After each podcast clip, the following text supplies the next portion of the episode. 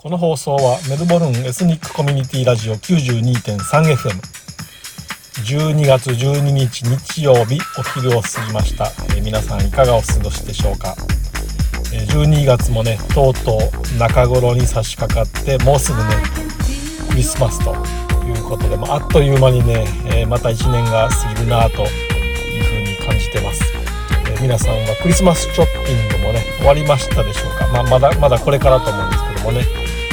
はい、南半球最大のショッピングセンターがチャドストンにあるんですけどもそちらの方もね、えー、24時間営業クリスマス前にはされるっていうことでね日本ではなかなかないことなんで、えー、オーストラリアすごいなと、えー、毎年思っています、えー、全然話は変わるんですけどもねいつもこの 3ZZZ で、えメンバー募集してますっていうことでボランティアのメンバーを募ってるんですけどもなかなかね、えー、メールが日本人の方からは来ないんですけども実は日本語をね勉強しているという方から、えー、お問い合わせをねちょくちょくいただいてます。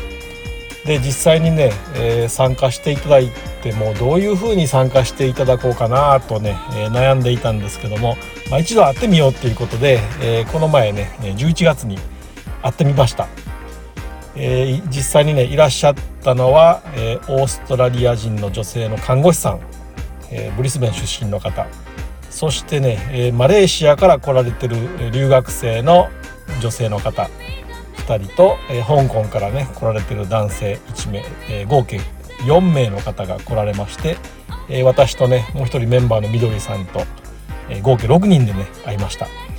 やっぱりねあの直接会って話すとあこの人こういうこと向いてるなとかこの人このこういうことできるんじゃないかなっていうこともね分かって、まあ、お互いね初めて会う人もほとんどっていう感じだったんですけどもやっぱりね実際に会って話するといいなと感じました。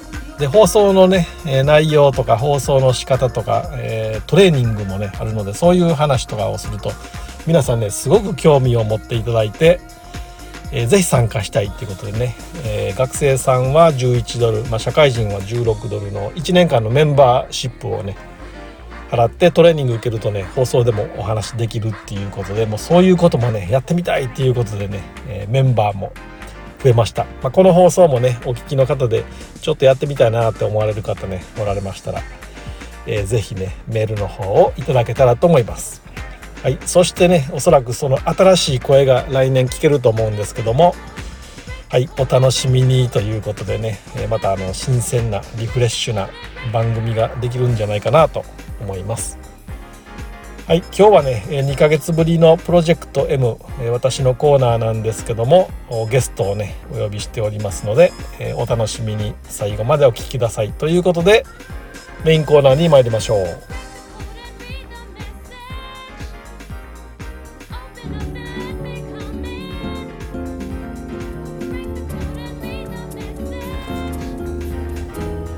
本日のプロジェクト M、えー、メルボルンで活躍されてる方のインタビューをいつもの通りメンバーのヒカルがお送りいたします、えー、今日はねよしさんに来ていただいてるのでよしさんよろしくお願いします。よろしくお願いします。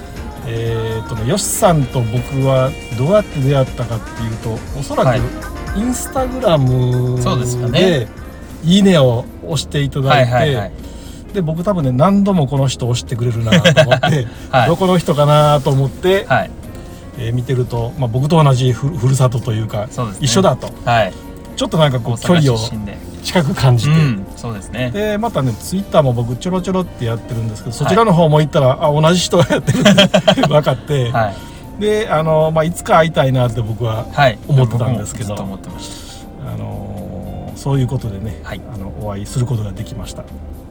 こう実際日本でもこんなそのいいね押してるから、日本で会ってみようとかってあるのかな？いやあんまりない。そうですね。日本はやっぱりちょっとまあね自分の友達もいますし、うん、まあ、知り合いもいっぱいいるんですけどやっぱメルボルンとか海外に住んでるからちょっと会ってみたいなっていうことでね、はい、特に大阪出身とかになると急にこう、距離感 はい、はい。えー、そういうことでね今日はあのよしさんの方にインタビューをさせていただいてます。お願いします。であのよしさんにね今日来ていただいた理由なんですけども、はいえー、いつもはあのこのプロジェクト M ではメルボルン生活の長い人に来ていただいてインタビューしてるんですけども、はいよしさんはあのすごく短くって、そうですえね、ーと今でどれぐらいですか？今でちょうど2年ちょっとですね。2019年の9月に移住してきたので、はい2年ちょっとってところですね、はい、で、えーこのね、えー滞在期間というかこちらに住まれてる期間が短いんですけど、はい。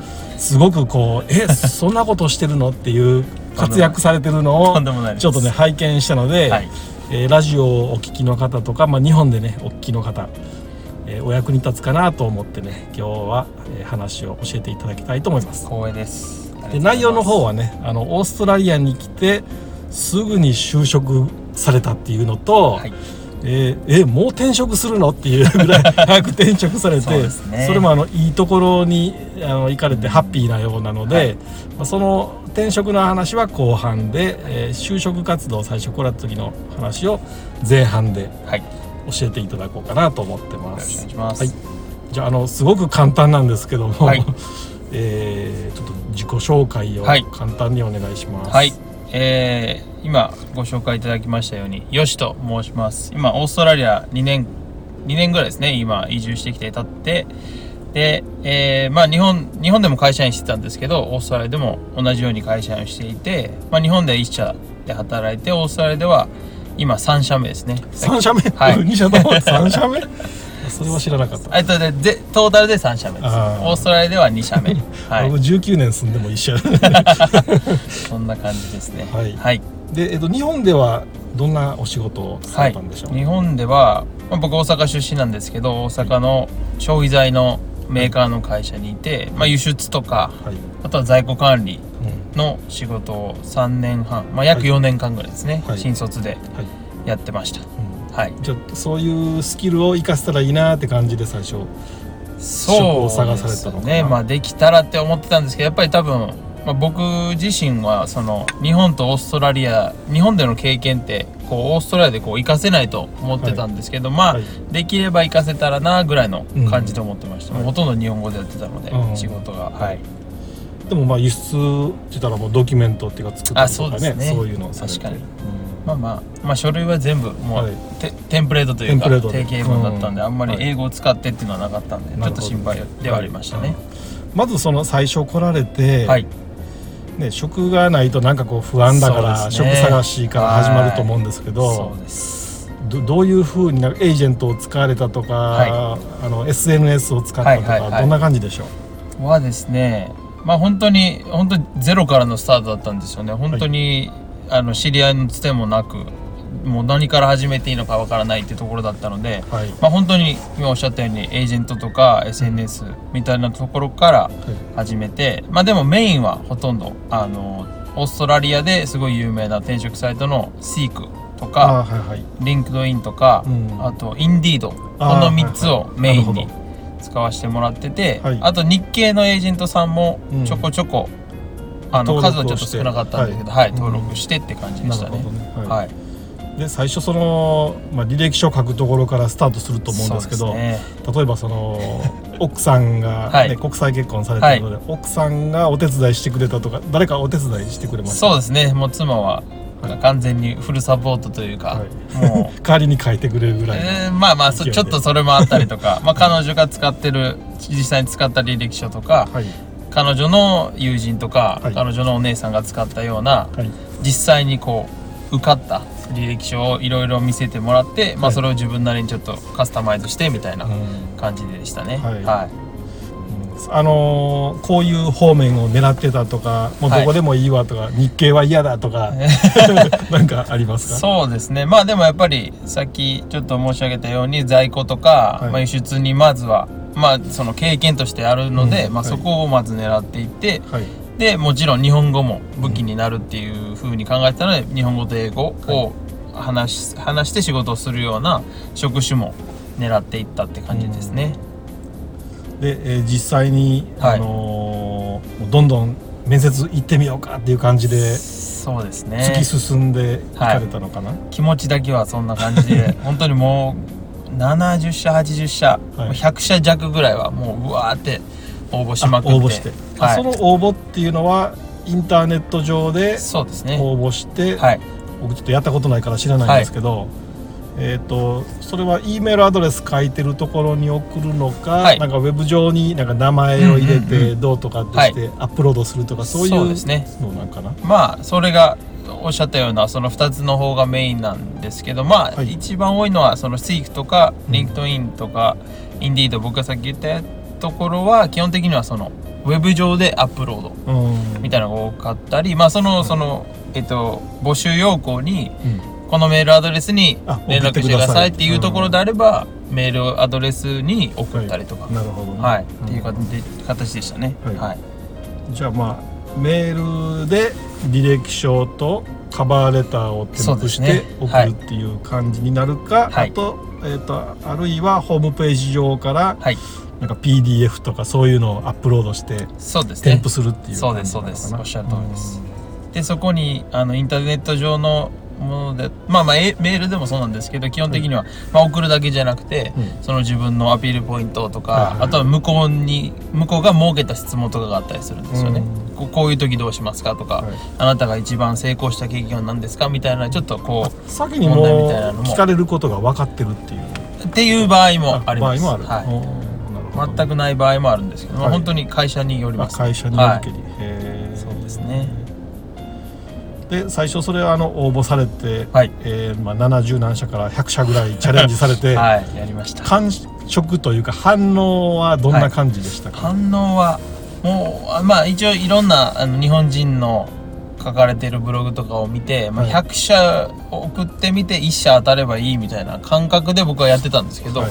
まあまあでも感覚的にはそれよりも良くてまあ10社ぐらいは反応は来たかなっていう感じですねそのは反応っていうのは応募いただいてありがとうございます。いはい。っていうことで、はい。えー次のうん。段階っていううんかステップに進みたいので、そうですね。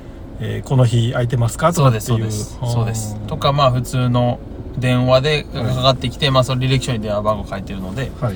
まあ、そこにかかってきてあのどういう状態なんですかっていうの今仕事してるんですかとかあの、まあ、働いてるんだったらどれぐらいあのいつから働きますか？はい、いつから働きますか？とか、うんそういった話とかなるほどね。ですね。うんっていう反応でした。うん。あのすぐに気に入ってあここ応募したいとかありましたか？それともうわここあんまり行きたくないけど、はい。こんなとこが来たとかあんまりはっきり言えないけど。いやーいやおしいやもうももちろんそうですね。やっぱ100社っていうと自分の好きなところ100社だったらベストなんですけどもうとりあえずもう本当に移住してもう全くその収入がない状態で、はい。これから稼いでいかなあかんこれから生活していなあかんっていうところだったのでもうはいとりあえず輸出在庫日本語みたいなものがちょっとでも書かれてればもう何でも応募してみるみたいあな形でしたね。はい。はいで、えっと、その時はあのまだコロナの前だったのでね。実際に面接に会社を訪問するっていう感じそうででしたかすそうです。じゃあ一応日本みたいにきっちりスーツ着てネクタイ締めて。そうですね、はい。一応やってましたけど でもまあ基本的に向こうというか、まあ、エージェントだったりとかその実際の雇用主の人は、はい。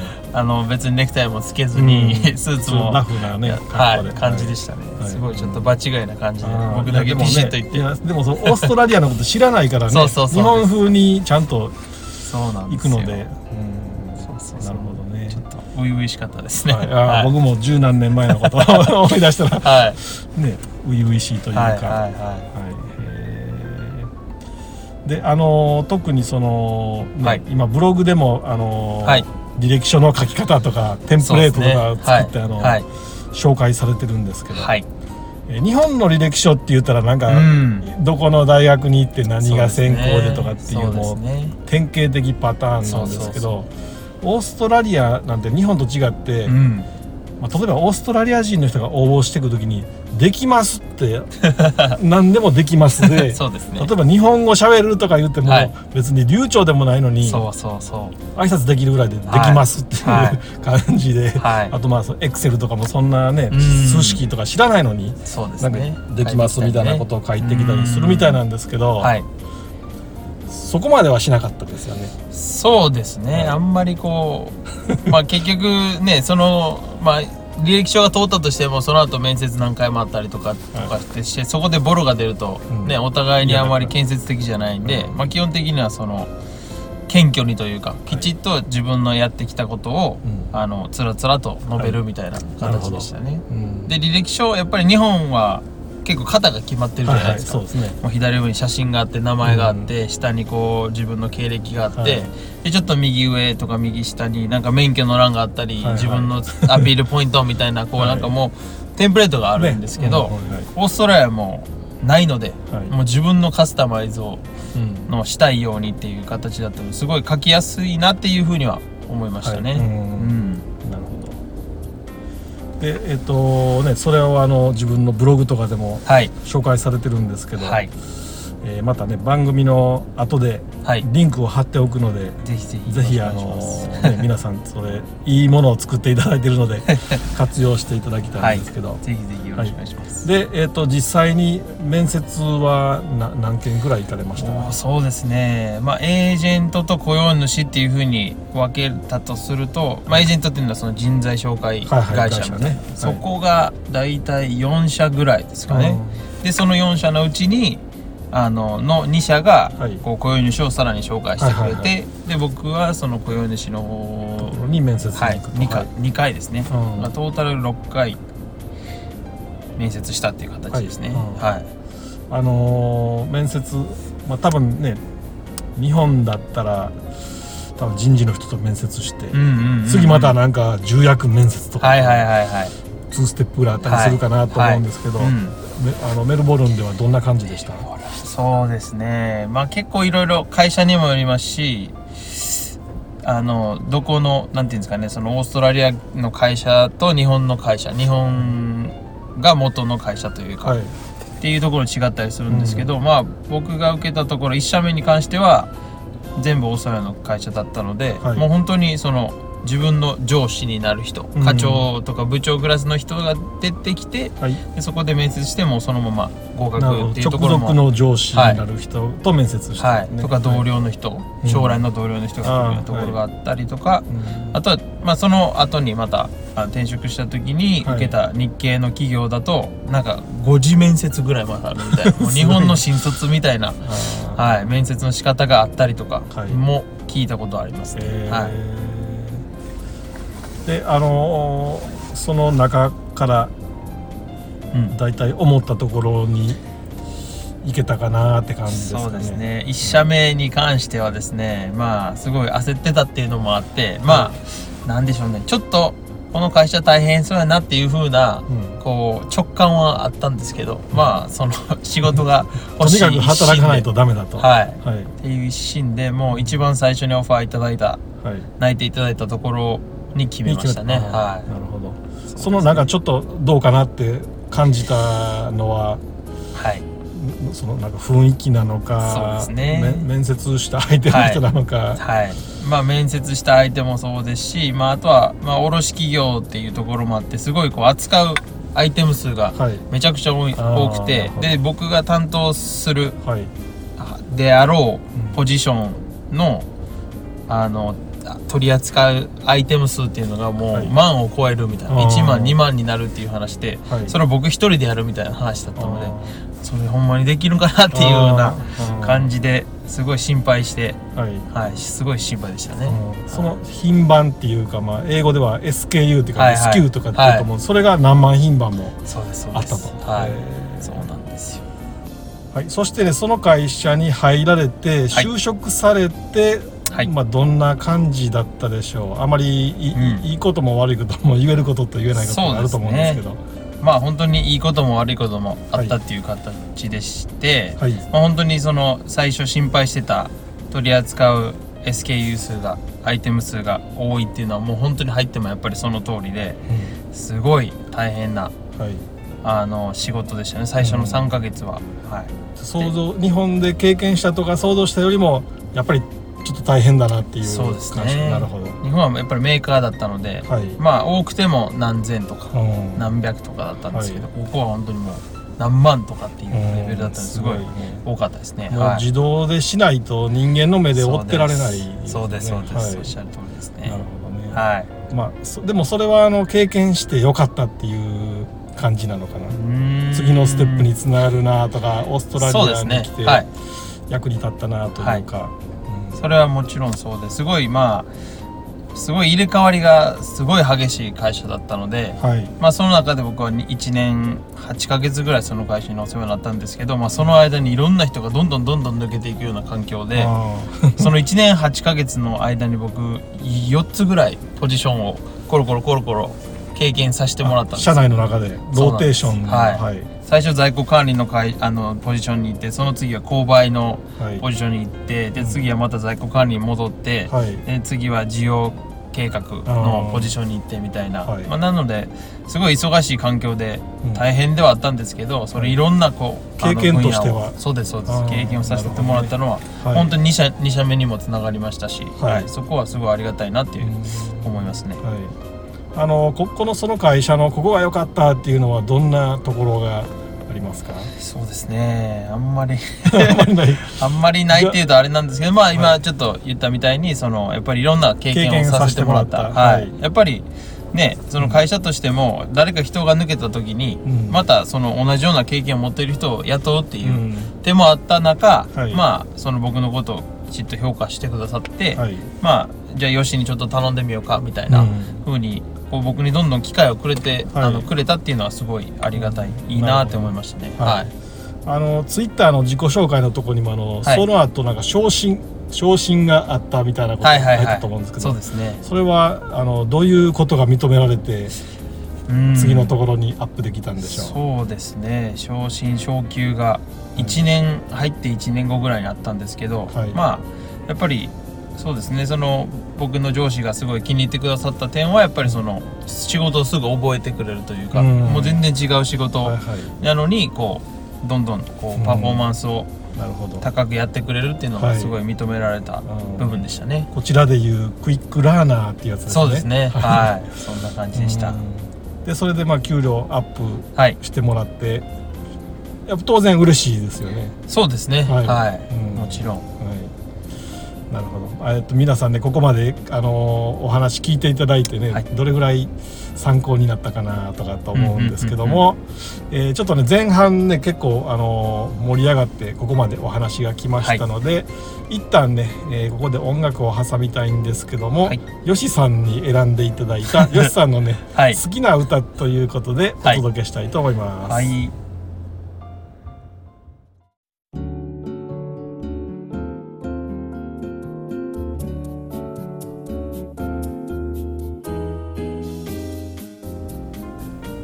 はい、ではここから後半の方に移りたいと思います。お願いします。えー前半の方では、まあ、初めて来た時の就職活動の話を聞いたんですけども、はい。なんとあっという間に転職をされたので その転職もねなかなか勇気が出ないとかいろんな人がおられると思うんですけど、うん。えーどうしてそのこんな早くにというか、はい。えー転職にチャレンジしようかなはい。と思ったんでしょうか？そうですね。まあまああんまりこう言いにくい話ではあるんですけど、はい。まあその1社目オーストラリアでの1社目が、まあ、すごい大変なうん。あの環境で、はい。もう本当にど人が抜けていくっていうのはこう、うどんやっぱりそう厳しい環境なでるほどね。より良い環境を求めてどんどん人が抜けていくみたいなところで、はい。まあ、僕もそれに乗っかってというか、はい。残った人の方がしんどいっていうか、ね、そうです。もう僕がそれを残ったポジション全部はい僕が引き引き受けるみたいな、はい、はい。なるほど。あの役だったので、はい。はい、でそれで、えーまあね、はい。ある程度経験させていただいたのもあるけども、ね。ちょっと次の仕事を探してみようかなと。はい。それはまたあの最初の就職みたいに在庫管理とか、需要予測とかその辺で他他社ないかなっていう感じかな、おっしゃる通りですね。はい。はい、で、えーそれは今回はもうエージェントを使わずにはい。直接応募したんでしょうか？そうですね。まあ1社目とほぼ同じような流れで基本的にはその SEEK をメインにはい。こうポジションをどんどんどんどんこう応募していって、はい。まあ、今回はでもそあのそこまで多くなくうん。やっぱりやりたいあのちょっと絞られてきた。はい、絞られてきますしそのはい。いい会社かどうかっていう会社の調べ方だったりとか、いろんな人に聞いたりだとか、はい。まあ、そういうなんていうんですかねそういう探し方っていうのが、まあちょっと分かってたっていうのもあったんで今回はまあ30社ぐらいで、はい。はい、収まりましたね。それでも30社ってね、はい。すごい多いと思ううけど、ん。その例えばね日本でもその大学生だったら OB 訪問とか、はい。そういうのができると思うけどこはい。こ知り合いがいないし、はい。そうどうやって、はい。なんていうのかなここが良さそうだとかどどうやってそのはい。評判を、はい。情報を入手したんかなと思ったんですけど、まあそれはえーとまあ、しまず最初です自分の知り合いだとか、はい。やっぱりその僕は今サプライチェーンの分野の、あのー分野で働いてるんですけど、まあ、はいそこで知ってるはい。友人だとか、にちょっと聞いてみたりとか、はい、聞いたりとうんか、まあ、あとは会社のイメージとか、はい。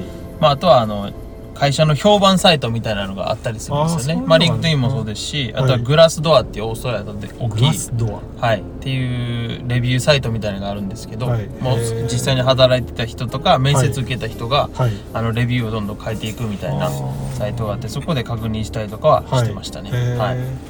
じゃあなんかこうすごくねあの買い物のショッピングしてこの商品良かったとかっていうのがあるんですけどね。この会社面接して良かったとかダメだとか。はいそういうのを書かれると会社の人事の人は注意しないと、そうですね。まあいい いい流れにはなるかなっていうふうには思そううんですね、ですけど。はい。えーもしかしてそそこにあの投稿するとポイントもらえるとかなんかそんなんあもしかしたらああんのかもるかもしれないですけどね。はい。えーまあ、それもねなんか今聞いお話聞いてるとはい。すごく興味のあるウェブサイトだなって見てみたくなるんですけど、それもよしさんのブログに行ったら載ってるんですか？グラスドアについては書けてないので、はい。まあ実際に行っていただいて、なるほど。まあ今後書くかもしれなはいいですけど、そうグラス、日本語でグラスっていうと GL か GR かえー悩むんですけど。GL GLASS、はい、かな。そうですね。グラス。GLASS ではい。普通のドア。ドア DOOR はい。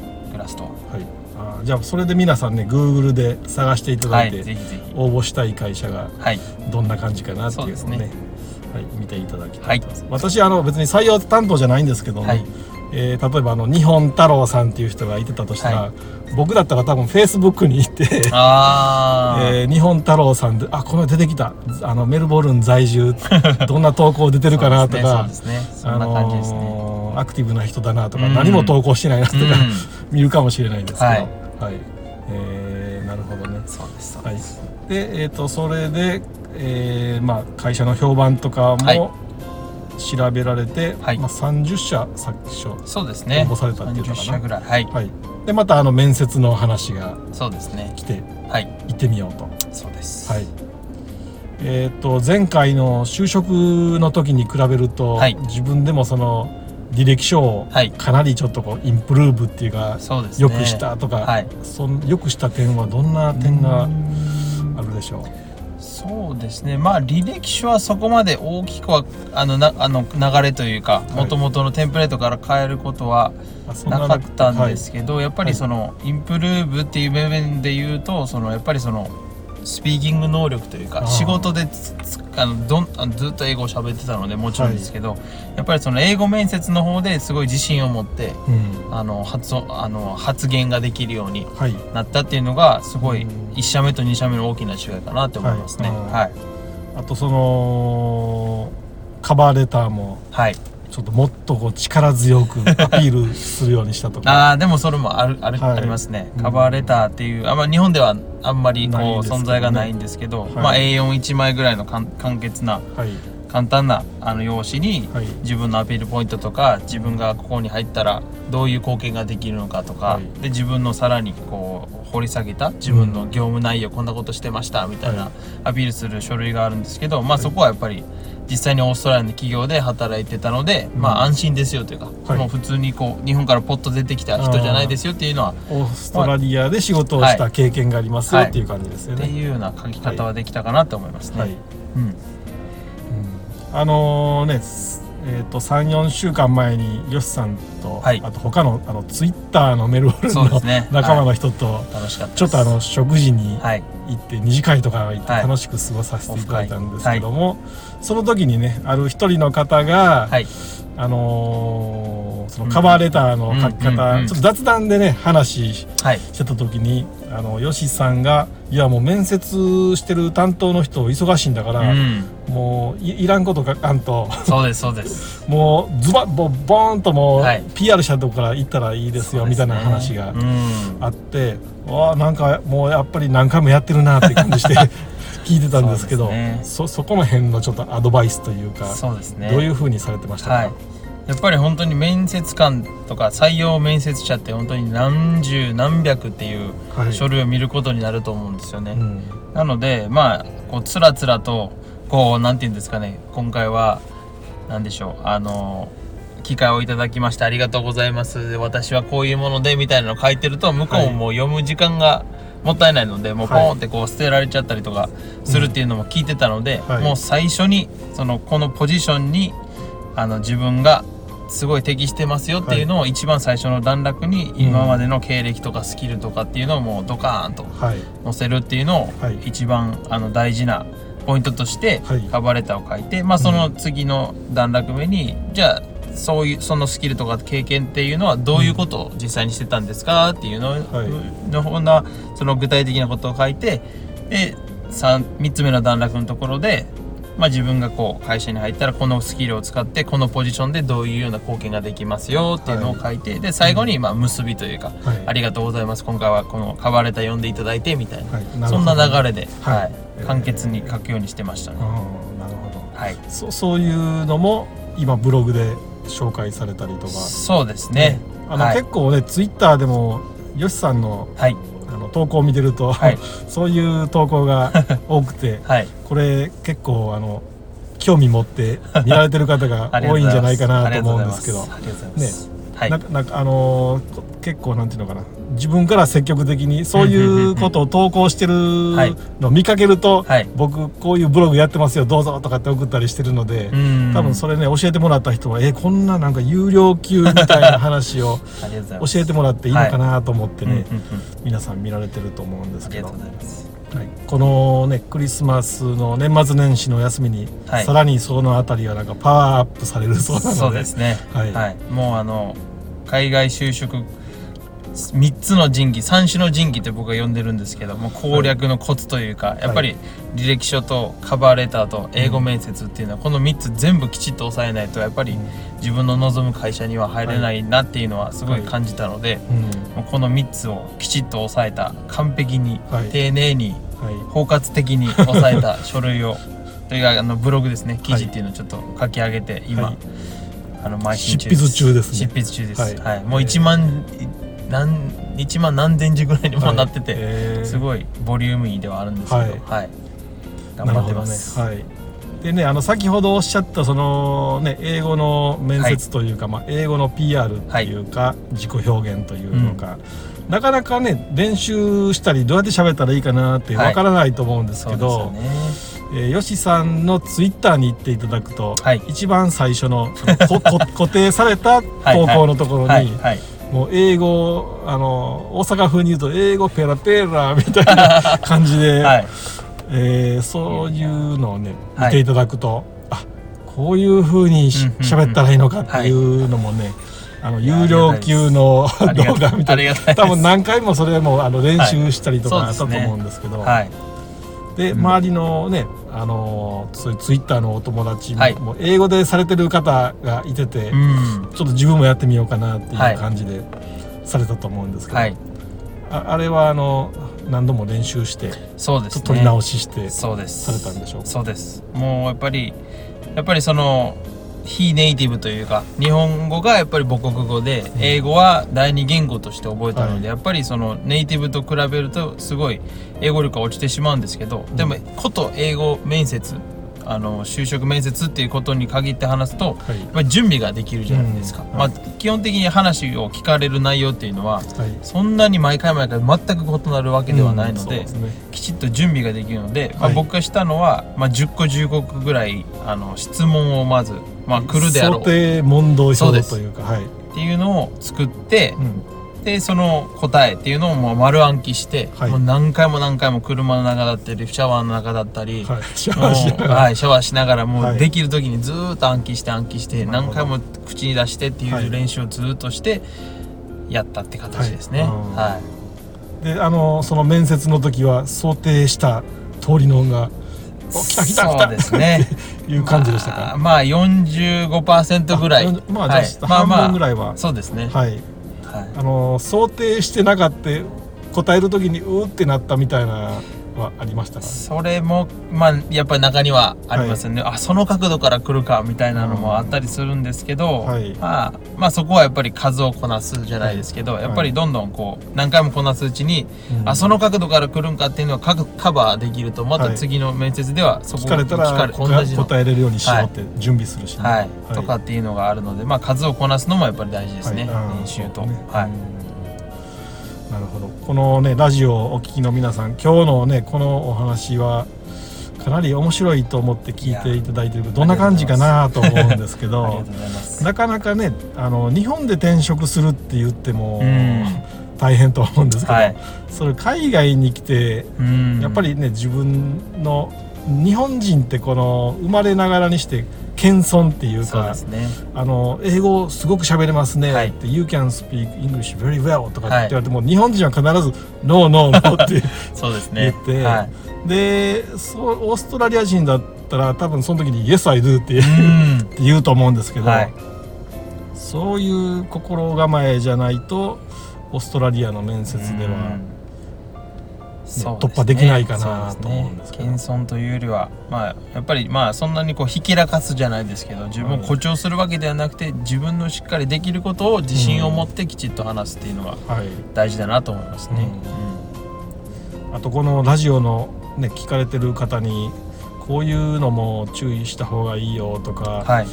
そういう風ななんか思いつくことがありますか？そうですね。ほとんど喋りき,、はい切ったというかそういう感じかな。そうですね。まあでもやっぱりきちっと何回もまあすごい不安だと思うんですよね、はい。初めての海外就職とか、すごい心配とか不安ではあると思うんですけどやっぱりそれを払拭するにはやっぱりきちっとした準備というか、うん。きちっとその履歴書カバーレター英語面接をしっかり押さえて何回も何回も準備するっていうのがやっぱりうんコツかなと、というかまあ僕はそれしかできなかったので、うん。まあでもそれできちっとはい。ね転職も2回できたっていうのもあるので、はい。まああながち全然違うってことはないのかなっていうふうに思います、で今その新しくね、はい。えー就職されたはい。会社の、はい。まあ、労働環境というかそうですね。あの賃金が前よりもだいぶ上がったとか、はい。いろいろあると思うんですけど、はい。は働きやすさとかどうでしょう？そうですね。もう抜群ですね。抜群ですか、はい、もう前ねあのいわゆ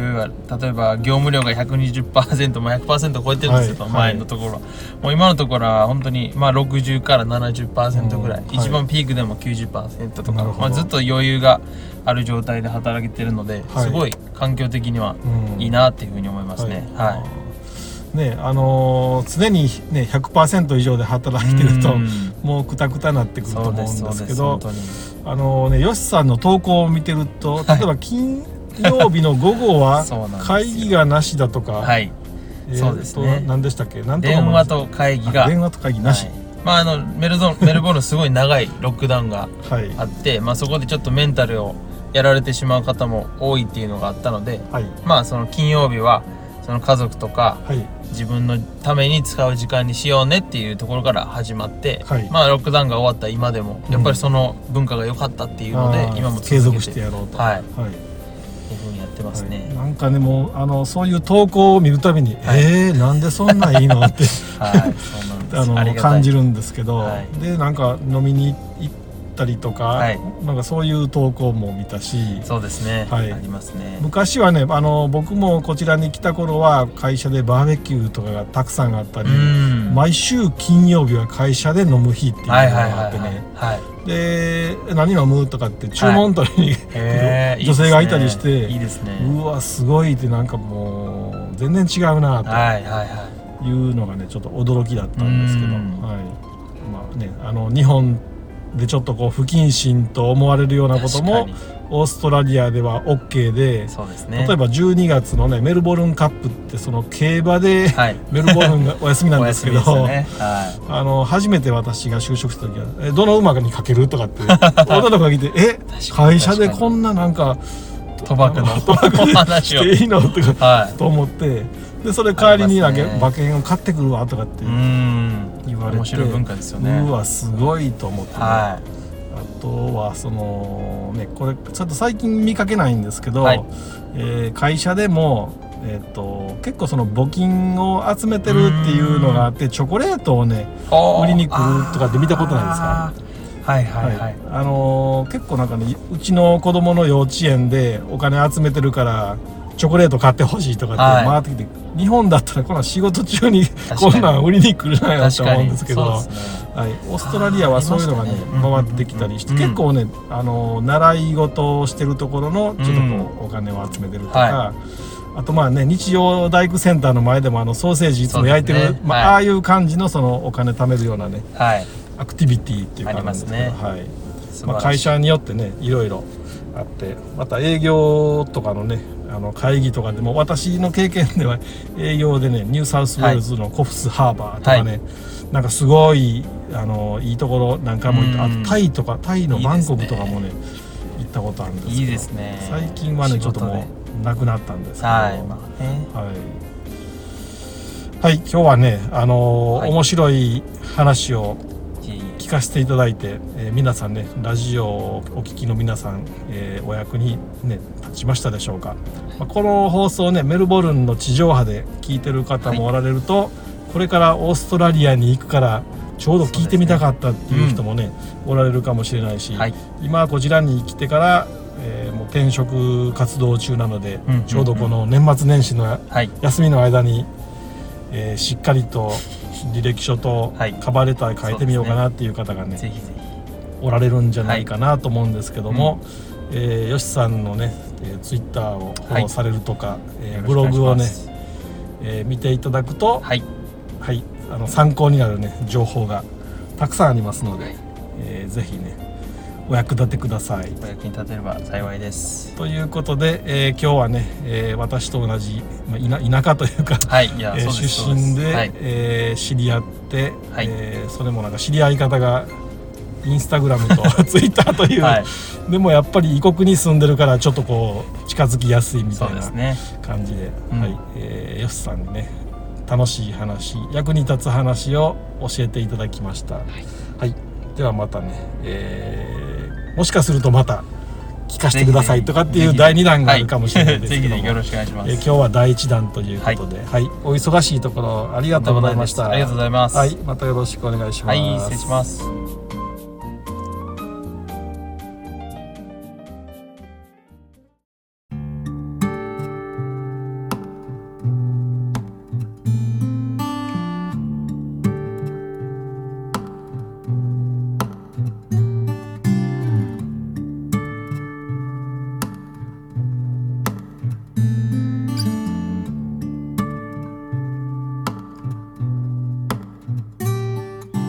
の放送はメルボルンエスニックコミュニティラジオ 92.3FM はい本日のプロジェクト M いかがでしたでしょうか、えー私がやっている、えーインスタグラムがきっかけでね、えー、よしさんと知り合いになったんですけども、はい、彼の場合はね、え就職もスムーズにいって転職も短期間のうちにねスムーズにいった、まあ、本人さんのね努力がたくさんあると思うんですけども。はい、まあ、こういうふうにね、えーうまくいったっていう事例もあれば私の友達でもね、えー辞めておけばよかったと、えー次に転職した会社はさらに悪かったっていう人もおられるのでね転職活動はま注意してね、えしないとなかなか難しいなといつもね、え横から見てます。